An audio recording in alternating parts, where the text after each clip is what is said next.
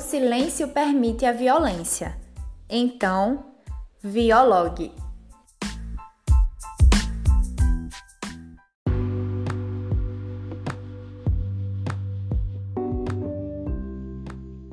Olá, pessoal! Sejam bem-vindos a mais um podcast do projeto de extensão intitulado Violog, da Universidade de Pernambuco, em parceria com o Núcleo Estadual de Telesaúde, vinculado à Secretaria Estadual de Saúde de Pernambuco, e também com mestrado de perícias forenses da FOP.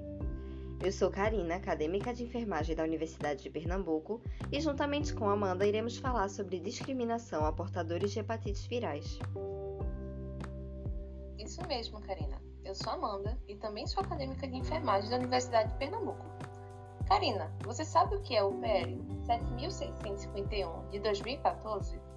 Sei sim, Amanda. É um projeto de lei que dispõe sobre a proibição de toda e qualquer forma de discriminação aos portadores de hepatites virais. Nossa, eu não sabia dessa. Mas soube que o Brasil tem mais de 254 mil pessoas com hepatite B e mais de 262 mil pessoas com hepatite C. Essa população sofre muito com o preconceito enraizado na nossa sociedade, Karina. Você pode nos dar alguns exemplos das barreiras sociais que são impostas aos portadores de hepatite? Posso sim. As pessoas soropositivas são estigmatizadas e sofrem com preconceito e outras barreiras sociais que as impedem de desfrutar de plena cidadania, na medida em que seu acesso a empregos, educação e outros direitos são afetados.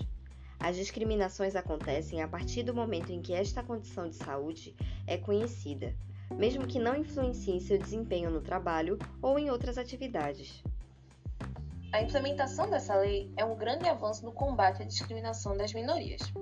A pessoa que porta hepatite já apresenta um quadro clínico que implica por si só um sofrimento constante. O que você sente que falta para que essas pessoas tenham uma melhor qualidade de vida, Karina? Eu acredito que a informação é a grande chave para mudar as atitudes, Amanda. É importante procurar orientação dos profissionais capacitados para o cuidado e tratamento, em grupos de apoio, como em psicoterapia individual, para melhor conviver e ressignificar o diagnóstico e suas implicações. Concordo, Karina.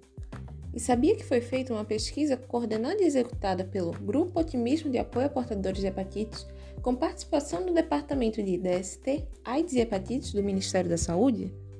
Não sabia. O que essa pesquisa mostrou? A pesquisa se chama Estigma e Discriminação nas Hepatites Virais A Voz do Paciente. E essa pesquisa mostrou que todos os infectados sofrem algum tipo de discriminação. Os que informaram a família da infecção afirmaram que membros da família passaram a evitar o contato físico Aqueles que informaram os amigos afirmaram ter passado a sofrer discriminação e deixaram de ser convidados para eventos e reuniões. Os que informaram suas condições ao colega de trabalho, alguns foram demitidos. E aqueles que informaram parceiro afetivo tiveram a vida afetiva afetada. Nossa, Amanda, isso mostra que, mesmo com o grande acesso à informação, ainda existem dúvidas a respeito da transmissão, prevalência, incidência, tratamento e dos efeitos colaterais das hepatites virais. As informações que são recebidas precisam ser corretas. O preconceito certamente está presente nos casos de hepatites virais, e principalmente por se tratar de uma doença que pode, entre outras formas, ser transmitida por via sexual, esse preconceito aumenta. É verdade, Karina. Além do mais, o diagnóstico de uma doença afeta a vida, proporcionando mudanças físicas, no convívio social e familiar, na carreira profissional e na autoimagem. Lidar com infecção por vírus exige enfrentamento do preconceito e o medo do embate com a infecção. Os impactos da discriminação dificultam o entendimento e aceitação do diagnóstico, promovendo nos pacientes inúmeros efeitos negativos, como medo de se relacionar, isolamento, piora da autoestima e da autoimagem e a recusa em aderir ao tratamento, agravando seu estado geral. Com certeza, Amanda. E com isso vemos a importância de campanhas como o Julho Amarelo, que traz como foco a conscientização e a realização de ações acerca das hepatites virais.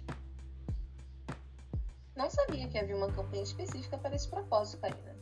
Acho que ainda é pouco difundida e precisa ter mais comoção por parte da população, para assim chegar a cada vez mais pessoas. Eu também acho. Assim finalizamos mais um podcast.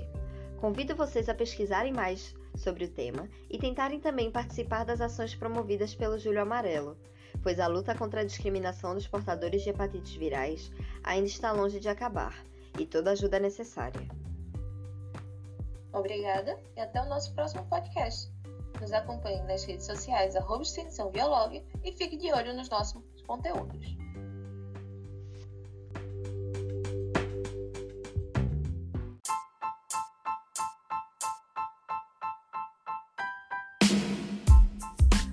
O silêncio permite a violência. Então, Viologue.